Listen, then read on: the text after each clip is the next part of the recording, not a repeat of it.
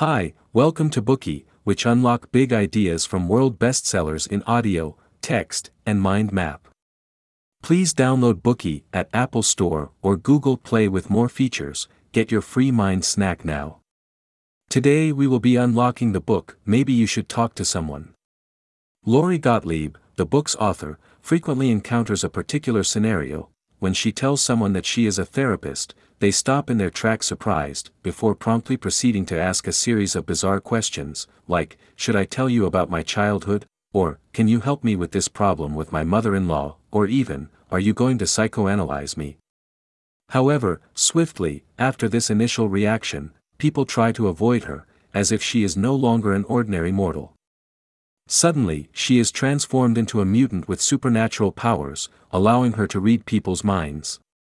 In fact, this reaction is usually out of fear, fear of being exposed, fear of being analyzed. Actually, psychotherapists do not have any superpowers. They are merely people who have gone through a professional training. This study equips them with the corresponding theories, tools, and techniques to help their patients resolve issues that plague them.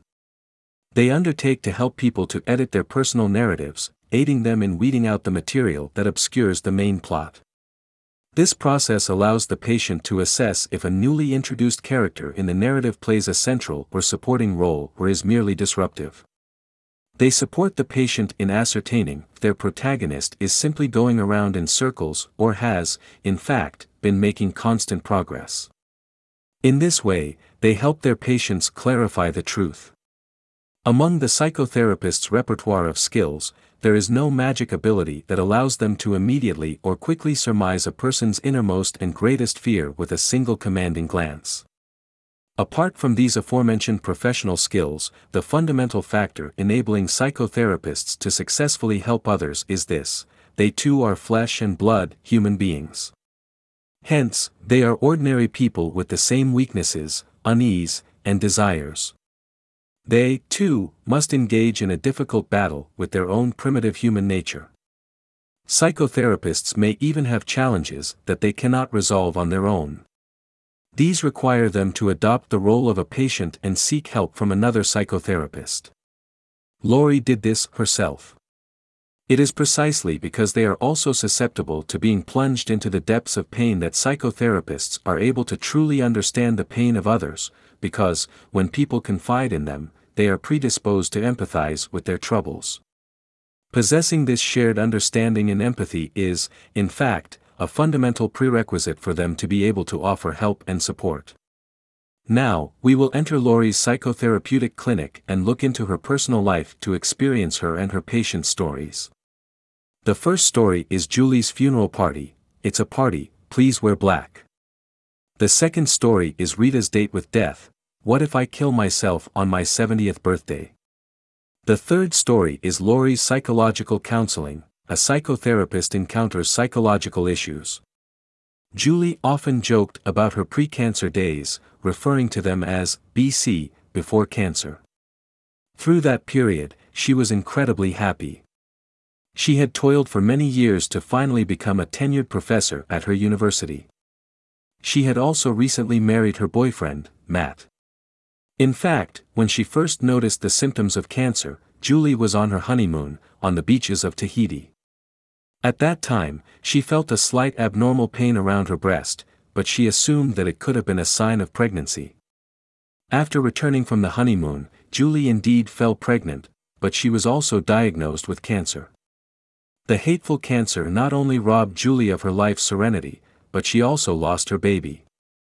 It was at this point that Julie walked into Lori's clinic, seeking to find a way to endure the cancer treatment period. She chose Lori, who was not specialized in treating people with cancer, because she did not want to be viewed as a brave fighter by the therapists on the cancer team. Instead, Julie wanted a therapist to treat her like any other conventional patient. She did not feel like she was any kind of fighter, simply an ordinary human being who cringed at the sight of a needle. Thereafter, Julie went through the hell of brutal invasive cancer treatment, leading, finally, to the day her doctors declared she was tumor-free. After a further six months, if the result of her medical review remained constant, Julie's journey with cancer would finally come to an end. The results of her medical review were indeed optimal, but her journey with cancer was far from over. Elsewhere in Julie's body, the doctors discovered another rare form of cancer, nothing to do with her original cancer. They diagnosed that this particular cancer would more than likely kill her, possibly within a year, five years or ten years at the most. Screw you, thought Julie, as anger devoured her. But life has to go on. Finally, Julie decided to plan out the days she had left. She asked Lori, Will you stay with me until I die? Lori couldn't turn her down and had no desire to do so.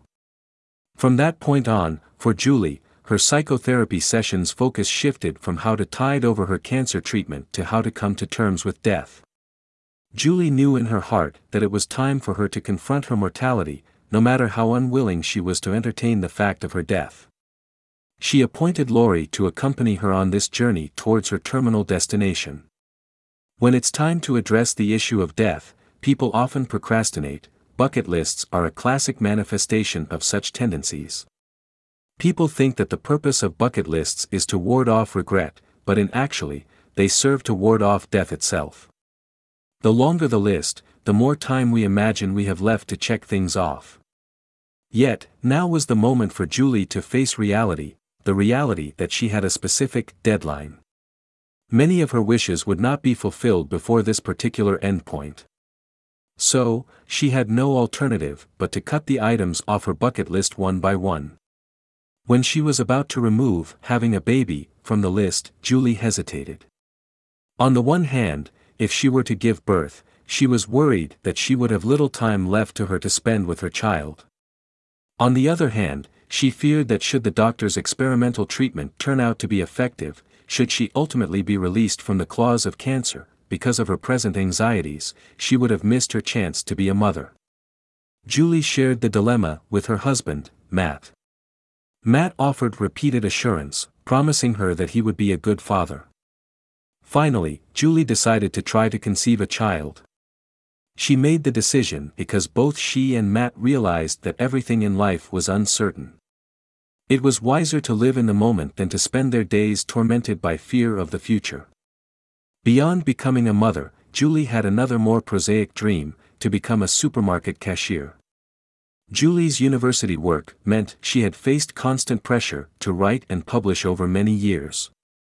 Unconsciously she was drawn to the vocation of a cashier, a job offering immediate and tangible results through activities such as restocking inventories, packing groceries, and tidying the shelves in the store. Julie imagined that she would feel a great sense of satisfaction at the end of a day's work. Additionally, cashiers frequently chatted with customers, talking about trivial everyday things. Yet, Julie felt these mundane things were, in fact, the truly significant things of life. Matt thought that Julie was insane. He felt that she should take a good rest while she was pregnant rather than run off to work as a cashier. Similarly, when Lori heard of Julie's intentions, in her heart of hearts, she disapproved. Yet, she immediately recognized that her and Matt's disapprobations, although stemming from genuine fears for Julie's health, were also driven by a sort of envy. It was evident that relative to everybody else, Julie had suddenly broken out of an invisible cage. Julie had made up her mind to pursue the things she truly wanted to do in life with confidence and resolve. Swiftly, Julie moved to apply for that supermarket job. Before long she received a reply giving her the opportunity to work the Saturday morning shift. At around this time, the oncologist discovered that the tumor in her body had disappeared. These two grand prizes landing in her lap at once sent Julie over the moon. One day, while Lori and her son were queuing up to pay at a supermarket, she noticed, further away, another cashier with blonde hair and an attractive face. She was juggling oranges in an attempt to amuse a toddler in a stroller throwing a tantrum. After a few moments, it dawned on Lori that this cashier was none other than Julie wearing a blonde wig. In that moment, Lori realized that even though Julie had lost the freedom that she had previously craved in her life, the freedom that came with achieving tenure at a university, now she had, in fact, won a brand new, entirely unexpected sort of freedom. Lori almost felt like crying as she gazed at the cashier, popular with the customers, like a bright star. Throughout this time, Julie was pregnant. She went eight months before suffering an unfortunate miscarriage. Subsequently, she failed another time to go full term on her third attempt. Tests indicated that Julie's uterus was inhospitable due to a fibroid. Julie comforted herself by thinking, but at least I don't have cancer. During the surgery to remove the fibroid, the doctors discovered that Julie's cancer had returned. Once again it had spread, this time throughout her body. It meant that death was inevitable. Matt and Julie were sat side by side on vinyl chairs and they received the news. The doctor was understandably worried for them, but they burst out laughing. They continued to laugh relentlessly, confronting many different doctors, following the initial consultation to the specialist oncologist who came in later to confirm the prognosis. Finally, their laughter turned to tears. This is grief, you will laugh at life's absurdity, then you will weep at your misfortune.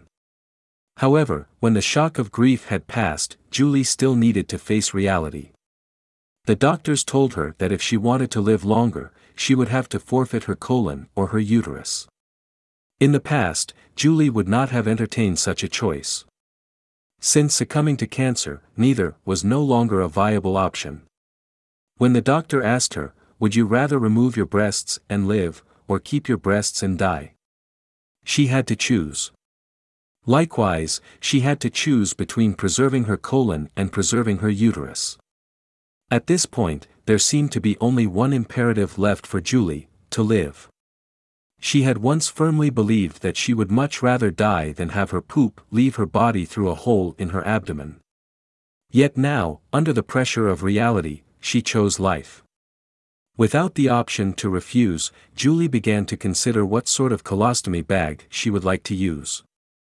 On the other hand, imminent death made Julie discover the world again. It was death's vivid silver lining. It was as if she had come to know the world anew in her dying days. On tasting the fresh sweetness of strawberry juice, she was reacquainted with her palate.